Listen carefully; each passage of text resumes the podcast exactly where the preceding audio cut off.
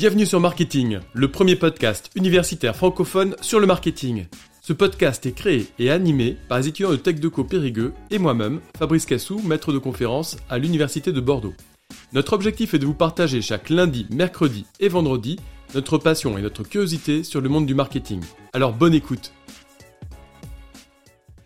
Maintenant, on aimerait en savoir un peu plus sur vous. Est-ce que vous pouvez nous parler de votre parcours? Oui, alors euh, donc comme j'ai dit, je suis le vieux de la tribu. ça fait euh, ça fait 22 ans maintenant que je travaille. J'ai fait mes études à HEC à Paris.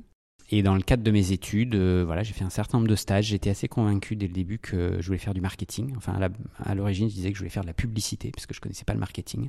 Et donc, je rêvais d'aller travailler dans une agence de pub. Et mon premier stage, je l'ai fait bah, pas côté agence, mais côté annonceur. Euh, je travaillais chez Guerlain, j'avais fait un stage chez Guerlain.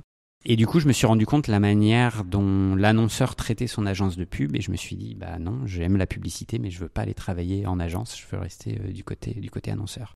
Le fait que je fasse mon premier stage chez Guerlain a aussi fait que euh, je me suis pris une étiquette d'expert de la beauté. Et donc pendant 20 ans, j'ai travaillé dans le monde de la beauté, pas parce que c'était une passion, mais juste parce que mon premier stage, je l'avais fait voilà, dans, dans, dans la beauté. Euh, donc faites gaffe à votre premier stage, c'est important pour, euh, pour la suite. Euh, après Guerlain, j'ai fait un stage chez Procter Gamble à Paris. Ensuite, j'ai fait un stage chez L'Oréal en Finlande, un stage à l'étranger. J'ai adoré travailler à l'étranger et, et j'ai beaucoup aimé cette expérience. Et du coup, j'ai fait mon stage de fin d'études chez L'Oréal aux États-Unis et j'ai été embauché par L'Oréal en Angleterre. Donc du coup, j'ai commencé assez tôt une, un parcours international. J'ai travaillé trois ans en Angleterre en tant que chef de produit, donc un parcours euh, assez classique. Euh, j'ai été chef de produit sur les colorants pour cheveux de la marque Garnier, donc euh, je connaissais pas grand-chose à la coloration pour cheveux. Je me suis coloré les cheveux une fois pour voir l'expérience consommateur. Ça n'a pas été une grande réussite, mais mais voilà, j'ai commencé comme ça et je suis resté 15 ans chez L'Oréal à travailler d'abord en Angleterre, puis en France, puis aux Pays-Bas. Euh, j'ai fait donc j'ai commencé au marketing euh, opérationnel. Ensuite, j'ai fait du développement marketing. J'ai été directeur marketing sur euh, l'Europe de l'Est, donc à voyager quasiment toutes les semaines entre l'Ukraine, la Russie, la Pologne, la République tchèque, etc. Après, j'ai été directeur de marque pendant trois ans au niveau Total Europe. Donc là, on arrive à peu près, ça faisait 10 ans, 11 ans d'expérience professionnelle. Et à ce moment-là, je me suis dit, bon, bah voilà, j'ai une belle expérience euh, marketing. Euh, j'ambitionne de devenir euh, un jour directeur général. je pense qu'il est hyper important pour moi d'avoir une expérience commerciale. Et donc je suis reparti un peu tout en bas de l'échelle en devenant chef de secteur pendant, pendant trois mois en remplacement d'un chef de secteur, puis catégorie manager, puis, puis commercial, compte clé. Et donc euh, j'ai fait pendant deux ans une expérience commerciale euh, assez poussée, qui n'est pas forcément l'expérience que j'ai le préféré, mais certainement l'expérience que j'ai le plus appris. Et le fait de me challenger, de me reforcer à bah, apprendre un nouveau métier, euh, ça a été hyper important pour moi et ça m'a beaucoup aidé derrière à être un directeur général qui n'était pas juste un super directeur marketing, mais qui avait une vraie vision business et qui pouvait parler avec ses différentes équipes en connaissant un petit peu la, réalité du, marché. Euh, et donc ça, ça m'a amené jusqu'en 2014 où euh, j'avais fait euh, donc 4 ans aux Pays-Bas en tant que directeur général de la filiale de L'Oréal. Et là, je me suis dit, bon, bah voilà, ça fait 15 ans que je suis chez L'Oréal. Est-ce que je veux passer toute ma vie chez L'Oréal ou est-ce que j'ai envie de faire autre chose? Et la réponse était que je ne me voyais pas faire toute ma vie dans la même entreprise et que j'aspirais de plus en plus à travailler dans des plus petites structures, un petit peu moins, moins organisées, un petit peu moins politiques, un petit peu plus agiles, un petit peu plus flexibles. Et donc je suis parti de chez L'Oréal en ayant deux convictions. La première, c'est que je voulais plus travailler dans les cosmétiques parce que ça n'avait jamais été une passion et il n'y avait pas de raison que, que, je continue. Et la deuxième, c'est que je voulais plus travailler dans un grand groupe parce que j'avais vraiment envie de, voilà, de, travailler dans des, dans des plus petites structures. Et donc j'ai passé six mois qui ont été passionnants à euh, faire du réseau, faire du networking. Je pensais que j'étais nul et que je détestais ça, et en fait j'en ai j'ai pris beaucoup de plaisir à contacter euh, des entrepreneurs, à contacter euh, des petites entreprises familiales dans, dans différents secteurs. Et j'ai eu, euh, j'ai été agréablement surpris de voir que bah, les gens acceptaient de prendre un déjeuner, un petit déjeuner, parfois une bière avec moi, et de me raconter un peu leur expérience, leur parcours. Et, et moi, ça m'a permis bah, de m'ouvrir un petit peu les chakras et de découvrir des mondes que, que, que je connaissais pas forcément. Et donc, à un moment, j'ai discuté avec un cabinet de recrutement où je lui disais, voilà, je travaille dans une petite boîte. Et il me disait, OK, mais petite boîte, euh, ça veut dire euh, tout et n'importe quoi. Donc, il faut, un petit peu me donner des indications un petit peu plus précises pour que, pour que je t'aide. Et donc ça, c'était en 2014. Et je lui ai dit, bah, moi, mon rêve, c'est de travailler chez Michel Augustin. Et donc, il m'a dit, ah, bah, ça tombe bien, je connais très bien Augustin. Donc, il faudra que je te présente à Augustin. Mais bon, bah, il y a déjà Augustin, Michel. C'est déjà compliqué de gérer une boîte à deux. Donc, Michel et Augustin et Sébastien, ça tiendra pas sur le pack, donc euh, oublie. Euh, et donc euh, voilà, on est passé à autre chose. moi du coup, je suis allé chez Johnson Johnson, donc un groupe quatre fois plus grand que L'Oréal, et dans les cosmétiques, en étant responsable des cosmétiques au niveau Europe, Moyen-Orient et Afrique, puis responsable mondial de tout le business beauté de Johnson Johnson, donc un business de 4 milliards et demi d'euros ou, de, ou de dollars basé, basé à New York ça a été une expérience euh, hyper intéressante avec un vrai projet de transformation de, l'entreprise. Euh, jusqu'à ce que, bah voilà, euh, changement de d'orientation, changement de, de vision et, et une volonté de, de déprioriser un petit peu la partie grande conso de Johnson Johnson pour se reconcentrer plus sur la partie pharmacie. Et donc ma dernière expérience, qui n'a pas forcément été la plus sympathique, ça a été d'organiser un plan de départ au niveau mondial et de réorganiser un petit peu toute euh, toute la partie euh, grande conso de, Johnson Johnson. Euh, donc une expérience très dure parce que beaucoup de personnes ont, dû, quitter le groupe. Et, du coup, moi, je suis parti aussi à ce moment-là parce que j'étais pas venu chez Johnson Johnson pour, pour travailler des plans de décroissance, mais plutôt pour, pour relancer l'aventure. Et c'est le moment où j'ai reçu un message sur LinkedIn d'un certain Augustin qui m'a dit Ah, j'ai entendu parler de toi, est-ce que tu veux qu'on se rencontre? Et donc là, je lui ai répondu Augustin, je crois que j'ai plus entendu parler de toi que le contraire, mais ravi, ravi pour qu'on déjeune ensemble. Et puis, euh, bah voilà, c'était en, en, décembre 2018. Euh, Augustin et Michel euh, commençaient à se poser des questions sur quel était leur rôle dans l'aventure. Ça faisait, ça faisait 15 ans qu'ils étaient chez Michel et Augustin, enfin qu'ils avaient créé l'aventure Michel et Augustin. Et ils avaient envie de, voilà, de passer à autre chose, de plus forcément gérer l'opérationnel. Et donc, ils cherchaient un, un DG, un PDG pour, euh, pour les remplacer. Et euh, je pense que je correspondais pas du tout au profil qu'ils cherchaient, parce qu'ils cherchaient un entrepreneur dans l'agroalimentaire. Et moi, euh, j'étais un, expert de la beauté dans des, dans des très très grands groupes. Et donc, je me suis donné la mission de les convaincre coûte que coûte que je pouvais être bah, le candidat trublion qu'il leur fallait. Et donc je les ai littéralement harcelés pendant six mois en leur envoyant des textos tous les jours, en prenant des photos de ce que je trouvais dans les rayons, en, les appelant pour euh, voilà prendre prendre un pot de temps en temps quand ils étaient de passage à New York, en, prenant des cours de pâtisserie aussi et en prenant un selfie en leur montrant que euh, j'étais passionné de pâtisserie, ce qui n'était pas forcément euh, le cas. et puis je pense que je les ai eu à l'usure parce qu'au bout de six mois ils ont dit ok on craque, voilà les voilà les clés de la bananeraie, bon courage. Pourquoi c'était votre rêve justement de travailler chez Michel Augustin? Alors c'était mon rêve, je sais pas depuis quand je connais Michel et Augustin, mais je dirais euh, peut-être 2008-2009, donc euh, quand même euh, pas mal au début de l'aventure. Et ça, peut ça peut paraître un peu un peu débile ce que je vais dire, mais moi j'ai toujours eu le côté un petit peu trublion dans les entreprises où j'étais. Toujours le côté un peu rebelle, qui fait pas forcément ce qu'on lui dit, qui est toujours un peu juste à la limite de, de ce qui est autorisé et de, et de ce qui n'est pas. Et et je suis pas quelqu'un qui euh, aime forcément travailler quand la ligne est toute droite et, très bien indiquée. Euh, je préfère les challenges, je préfère sortir un peu des, des sentiers battus. Euh, je préfère réinventer en permanence la manière dont on travaille, la manière dont on communique. J'aime beaucoup l'innovation. Voilà. Donc, donc j'ai toujours un côté, j'ai toujours eu un côté un petit peu, un petit peu décalé, et dans mon comportement et dans ma manière de travailler. Et donc, le fait qu'une entreprise personnifie euh, ce que moi j'étais dans les entreprises, c'est quelque chose que j'ai toujours trouvé euh, extrêmement, extrêmement admirable. Euh, ensuite, j'ai toujours beaucoup aimé leur communication. je trouve que leur, leur liberté d'expression et le fait justement de, de gentiment se moquer des autres marques et de se permettre des choses que dans des grands groupes on ne se serait pas autorisé était quelque chose encore une fois qui me qui m'intéressait beaucoup. Et donc pour tout ça, moi, c'est une entreprise que j'ai toujours euh, vue un peu comme un modèle de développement, avec toute la difficulté de mettre en place euh, ben, un style Michel Augustin dans des grandes, grandes organisations qui sont pas du tout adaptées à ce, ce modèle-là. Euh, donc, euh, donc voilà, c'était une marque euh, que je respectais énormément, hein, une aventure qui me plaisait beaucoup, et donc qui me faisait beaucoup fantasmer en me disant un jour peut-être que moi aussi je pourrais aider à construire l'aventure Michel Augustin. J'avais une question par rapport à un podcast. Augustin disait, quand on recrute quelqu'un, on, se dit on a envie de passer du temps avec cette personne, mm. voire carrément passer des vacances avec elle. Mm. Est-ce que vous justement vous avez passé du temps avec eux pour créer le lien? Alors j'ai passé beaucoup de temps effectivement avec euh, Michel et Augustin pendant la période de, recrutement et après pendant les, six mois qui ont suivi, on a passé beaucoup de temps bah, parce que c'est un c'était pas facile pour eux de de donner un peu leur bébé euh, à la personne suivante donc euh, euh, je pense qu'ils avaient besoin un peu de, ce temps de transition. Et moi, j'avais énormément besoin aussi bah, de leur contact, de comprendre comment ils ont fonctionné, qu'est-ce qui marchait, qu'est-ce qui marchait pas, toutes les erreurs qu'ils avaient fait pour éviter de refaire la même chose, même si j'ai refait forcément euh, des erreurs aussi à mon tour. Mais de, de, de comprendre et de et d'essayer de d'acquérir un petit peu de cette, cette culture, même si c'est une culture qui change euh, qui change beaucoup c'était hyper hyper important pour moi. Et aujourd'hui, Michel Augustin, ils sont toujours présents, ils sont dans le conseil d'administration ils donnent encore euh, leurs avis sur euh, toutes les recettes qu'on lance, euh, etc.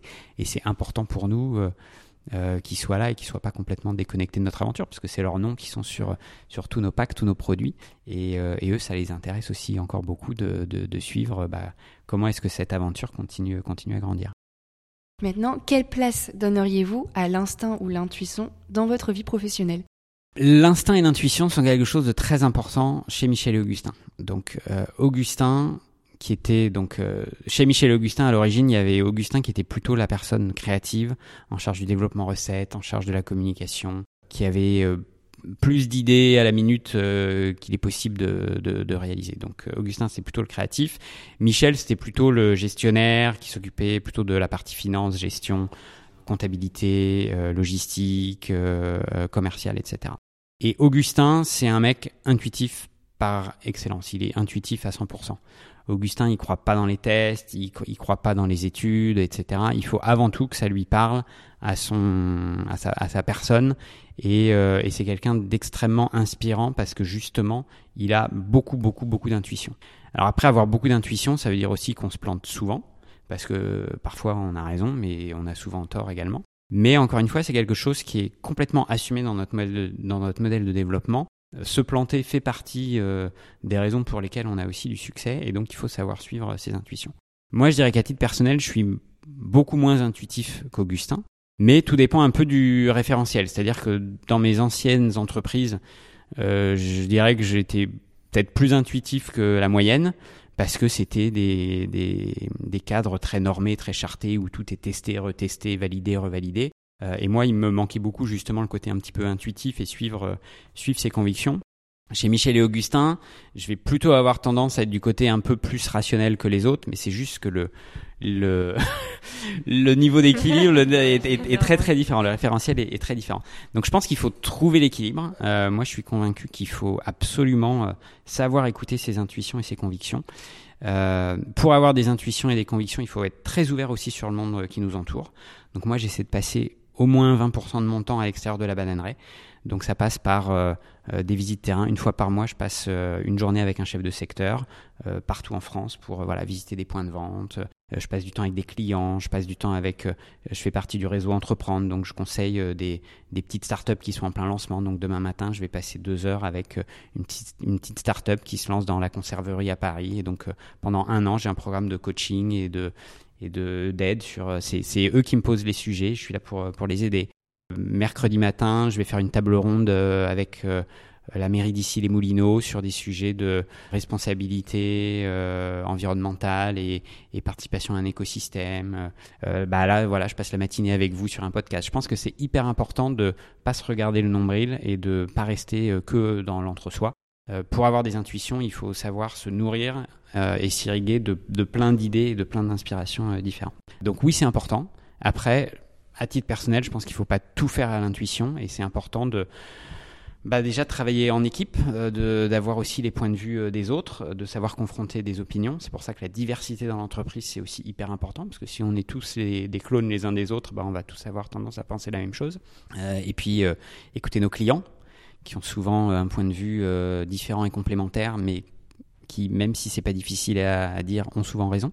Et puis, bien évidemment, écouter nos consommateurs. Euh, donc, nous, euh, depuis très très longtemps, je ne sais pas depuis quand existe ce rituel, mais on organise des portes ouvertes. Euh, donc, les portes ouvertes, c'est tous les premiers jeudis du mois. On ouvre les portes de la bananeraie. Et il y a 300 personnes qui viennent, qui s'inscrivent. Et ça peut être des consos, des voisins, des clients, des fournisseurs, des n'importe qui qui est intéressé par l'aventure Michel Augustin peut venir. Et on en profite pour euh, bah, faire des ateliers, euh, tester des nouvelles recettes. Euh, donc il y a toujours plein de choses à manger. Euh, et puis, et puis ça nous permet de voilà de recevoir des des feedbacks et des, des insights aussi conso sur bah, une nouvelle recette qu'on lancera peut-être un jour ou pas. Donc voilà, avoir un bon équilibre entre des convictions personnelles et puis bah, et puis malgré tout savoir s'entourer, écouter les autres et puis et puis un peu tester quand même de temps en temps. Euh, donc aux portes ouvertes, est-ce que c'est souvent les mêmes personnes qui reviennent ou est-ce que c'est très varié ah Il y a les fans. Oui, oui.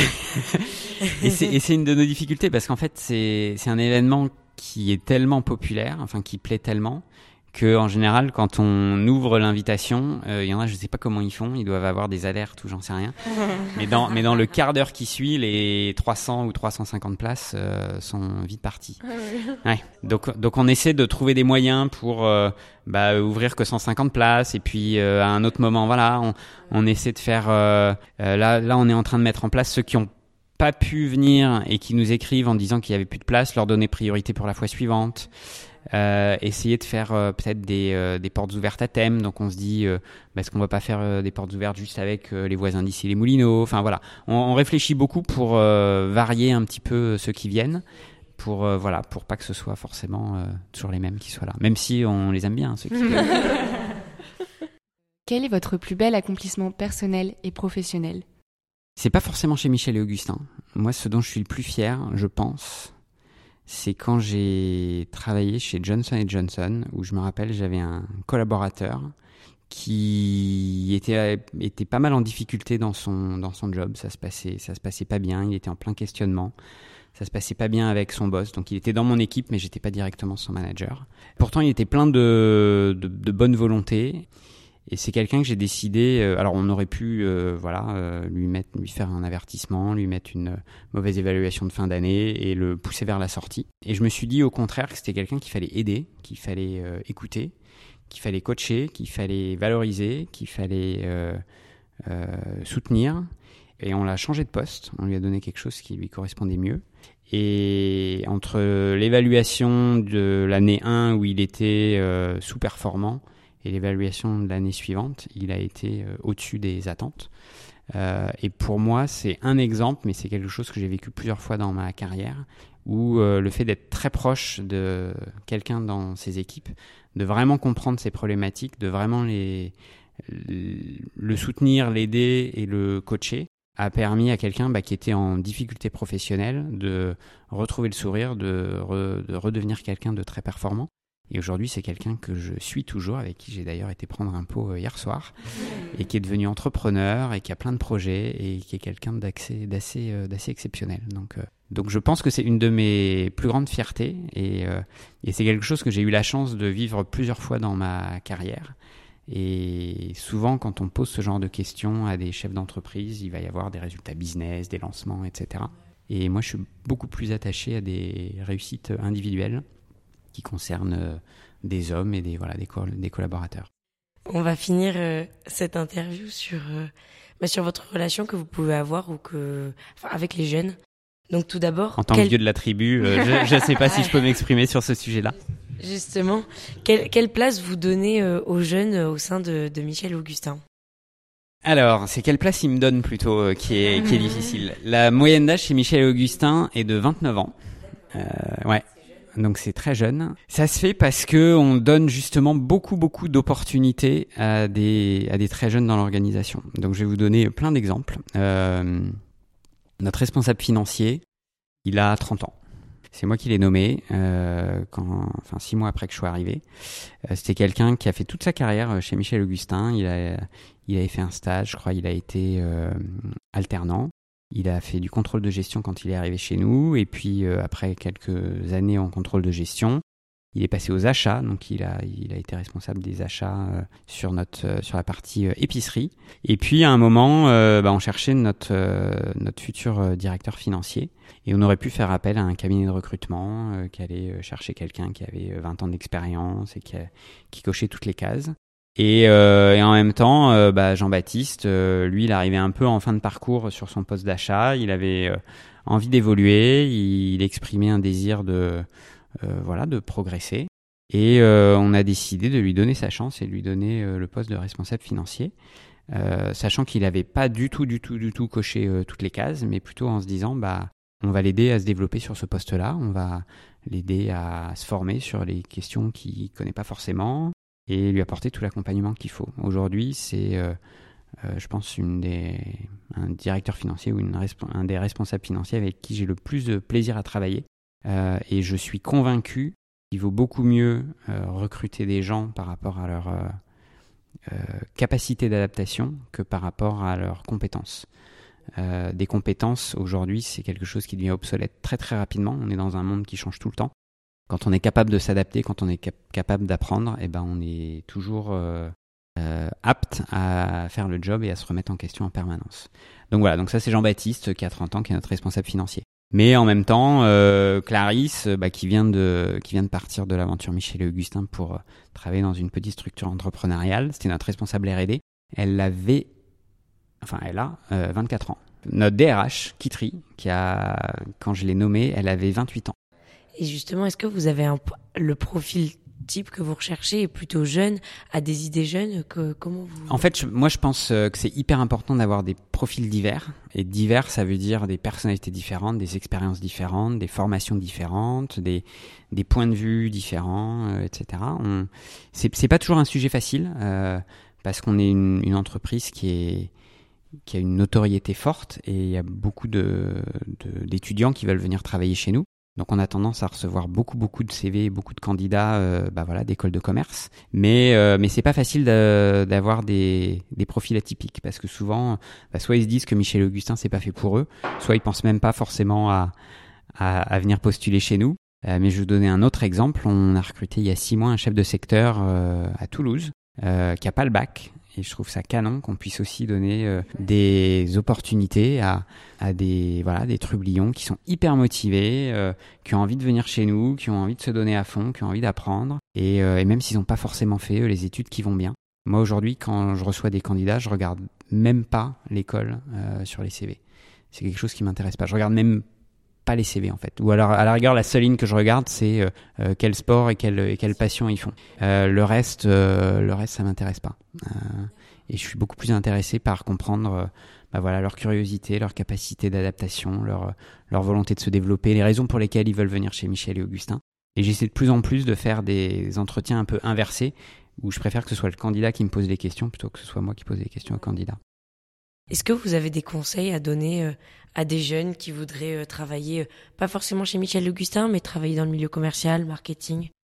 Alors moi, l'expérience de vieux que je peux partager pour avoir travaillé dans trois organisations très différentes, c'est qu'il faut pas forcément choisir son secteur. Moi, j'ai travaillé dans les cosmétiques, j'en ai pris beaucoup, enfin j'y ai pris beaucoup de plaisir, alors que je connaissais pas la différence entre un mascara et un eyeliner. Et la première fois qu'on m'a dit que j'allais faire de la coloration pour cheveux, maintenant c'est bon. je, peux, je peux te donner des cours pour faire un smokey eye parfait. Incroyable. Donc c'est pas forcément le secteur euh, qu'il faut choisir. C'est pas forcément non plus l'entreprise. Mais pour moi, le conseil que je pourrais donner, c'est il faut choisir euh, son boss. Il faut choisir la personne avec qui tu vas travailler. Des valeurs. Ouais, la personne qui saura te développer, la personne qui saura t'accompagner, la personne qui saura te faire grandir, la personne qui saura te challenger euh, de manière positive, euh, etc. Et, moi, j'ai beaucoup plus appris de mes managers, de mes bons managers, que de telle ou telle entreprise euh, dans laquelle. Et si je suis resté 15 ans chez L'Oréal, c'est pas par amour des cosmétiques, c'est pas parce que j'aimais le groupe L'Oréal ou ses valeurs, c'est parce que j'ai eu la chance sur ces 15 années-là d'avoir des managers qui étaient bah, qui étaient des bons managers et avec qui j'avais envie de, de, travailler. Et si je suis allé chez Johnson Johnson alors que je voulais plus travailler dans les cosmétiques et que je voulais plus travailler dans les grands groupes, c'est parce que pendant les entretiens, je me suis dit c'est la personne avec qui je veux travailler. Moi, je rebondis sur le fait que vous fassiez des entretiens inversés. Mm. Je trouve ça génial. Mais ça veut dire finalement vous apportez plus d'attention à, l- à- à la manière de la personne de s'intéresser à vous, en fait, finalement, à la curiosité de la personne, à l'intérêt qui vous porte, et avoir donc les bonnes questions, le fait de vous écouter aussi, enfin l'écoute et la curiosité. En fait, moi, j'ai vécu l'entretien inversé quand je suis allé chez Johnson Johnson. Donc, j'avais eu euh, un, par, enfin, j'avais eu quatre ou cinq entretiens. Et mon dernier entretien, c'était avec le patron de la région Europe, Moyen-Orient, Afrique, donc qui était directement dans le comité euh, de direction. Et, et jusqu'à cet entretien, j'étais pas convaincu de vouloir aller travailler chez Johnson Johnson. Et il a commencé l'entretien en disant bon bah voilà. euh, euh, en plus, il m'a tutoyé, je crois. Il m'a dit euh, T'as déjà passé euh, quatre entretiens. euh, si t'arrives euh, sur mon, enfin, si ton CV arrive sur mon bureau, c'est que t'as coché toutes les cases. Donc mon rôle, c'est pas du tout d'évaluer si t'es, si t'as le bon profil et et si t'as la, les bonnes compétences. Mais c'est plutôt euh, bah, te donner envie de venir travailler chez nous. Donc euh, je vais pas te poser de questions, c'est toi qui vas me poser toutes les questions. Et c'est le meilleur entretien que j'ai jamais eu en tant que candidat. J'ai trouvé ça et ça a été une conversation hyper hyper enrichissante. Et du coup, c'est quelque chose que j'essaie de mettre en place aujourd'hui. Moi, encore une fois, je ne fais pas les premiers entretiens chez Michel et Augustin. J'arrive en fin de course.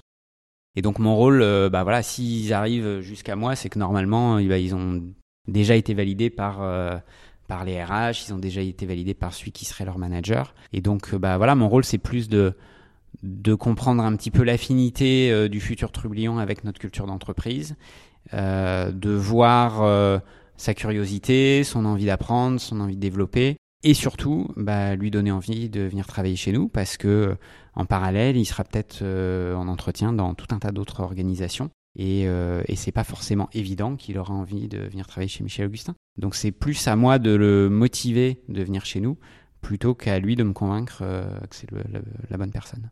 J'ai juste une question par rapport, donc en tant qu'étudiante, si par exemple euh, on veut faire un stage chez vous, comment ça se passe? Est-ce que c'est possible et comment euh? Euh, T'as ton CV Euh, Pas sur moi. On a en moyenne euh, 10 stages. Donc chez Michel Augustin, on est 100 trublions. Et donc je crois qu'il y a un nombre maximum de stagiaires qu'on peut avoir par employé. Donc en gros, je crois qu'on a le droit à 12 ou 13 stagiaires enfin, à, chaque, à chaque instant. Donc en moyenne, on a à peu près 10 stages. On fait euh, des sessions de... C'est des stages de 6 mois. Donc il y a de janvier à juin et de juillet à décembre. Et on a des stages euh, en commerce. Euh, donc à peu près la moitié de nos stages, c'est des stages de chef de secteur. On, a aussi des stages en logistique, on a des stages en finance, on a des stages... euh, là, on a un alternant qui fait de la vidéo, euh, on a des stages en graphisme, on a des stages en développement R&D, on a des stages en qualité, on a des stages euh, développement recettes. Donc il y, en a, il y en a un petit peu partout. Il y en a pour tous les goûts. Voilà, il y en a pour tous les goûts.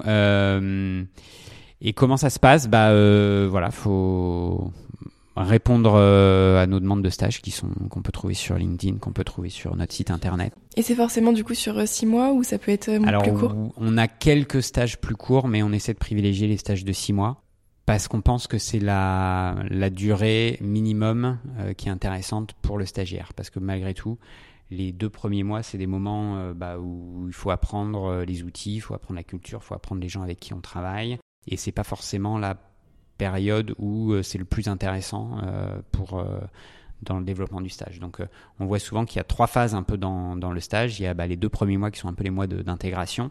Il y a les deux mois suivants où bah, le stagiaire commence un peu à sortir la tête de l'eau et commence à comprendre un peu ce qui se passe.